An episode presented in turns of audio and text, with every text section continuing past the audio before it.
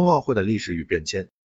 二零二二年北京冬奥会共设置七个大项、十五个分项、一百零九个小项，将成为设项和产生金牌最多的一届冬奥会。纵观冬奥会近一个世纪的发展史，无论是规模还是项目设置，都是在不断发展和变迁的。冬奥会的全称是冬季奥林匹克运动会，也称冬季奥运会。它是由国际奥林匹克委员会主办的世界性冬季项目运动会，每隔四年举行一届。该赛事的主要特征是在冰上和雪地举行冬季运动。十九世纪末二十世纪初，一些冰雪运动如滑雪、雪橇、滑冰、冰球等项目在欧美国家逐渐得到普及和发展。国际奥委会在一九零八年第四届夏季奥运会上增加了花样滑冰项目，一九二零年第七届夏季奥运会上又将冰球比赛纳入到比赛项目当中。一九二四年第八届奥运会前，法国的夏蒙尼举行国际体育周，比赛共设置滑冰、滑雪、冰球、雪车四个大项和十六个小项。滑雪、滑冰、冰球、雪车这四个大项在冬奥会近百年的历史中，始终扮演着最经典、最传统的角色。他们就像是四根稳定的基石，给冬奥会这座大厦打下了最扎实的根基。两年后，国际奥委会在布拉格会议上决定，每四年举行一次冬季奥林匹克运动会。并将夏蒙尼国际体育周正式更名为第一届冬季奥林匹克运动会。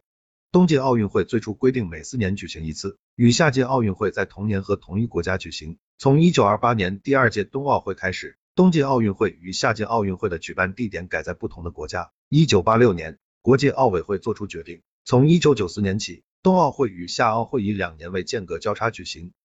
前七届冬奥会一直延续了最初的四个大项的设置格局。一九三六年举行的德国加米什帕滕基兴冬奥会上，高山滑雪第一次成为了奥运会正式比赛项目。一九六零年第八届冬奥会上，作为首届冬奥会表演项目的军事滑雪射击成为正式比赛项目，并更名为冬季两项。同时进入该届冬奥会的还有女子速滑比赛。一九六四年因斯布鲁克冬奥会上，雪橇项目成为了奥林匹克大家庭里的新成员。这样就形成了六个大项、十个分项的新格局。之后的近三十年，冬奥会一直维持着这样的项目设置格局。零八秒。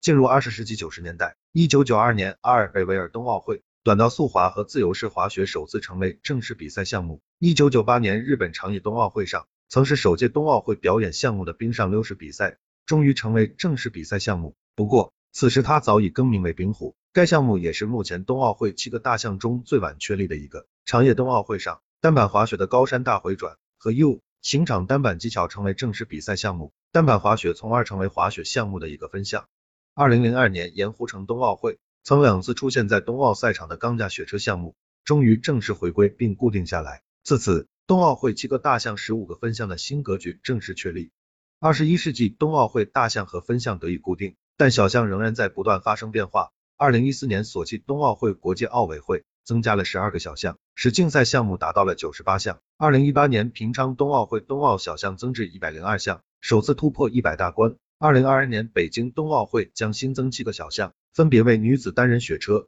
短道速滑混合接力、跳台滑雪混合团体、自由式滑雪男子大跳台、自由式滑雪女子大跳台、自由式滑雪空中技巧混合团体、单板滑雪障碍追逐混合团体。届时总共将进行一百零九个小项的比赛，金牌总数增至一百零九枚。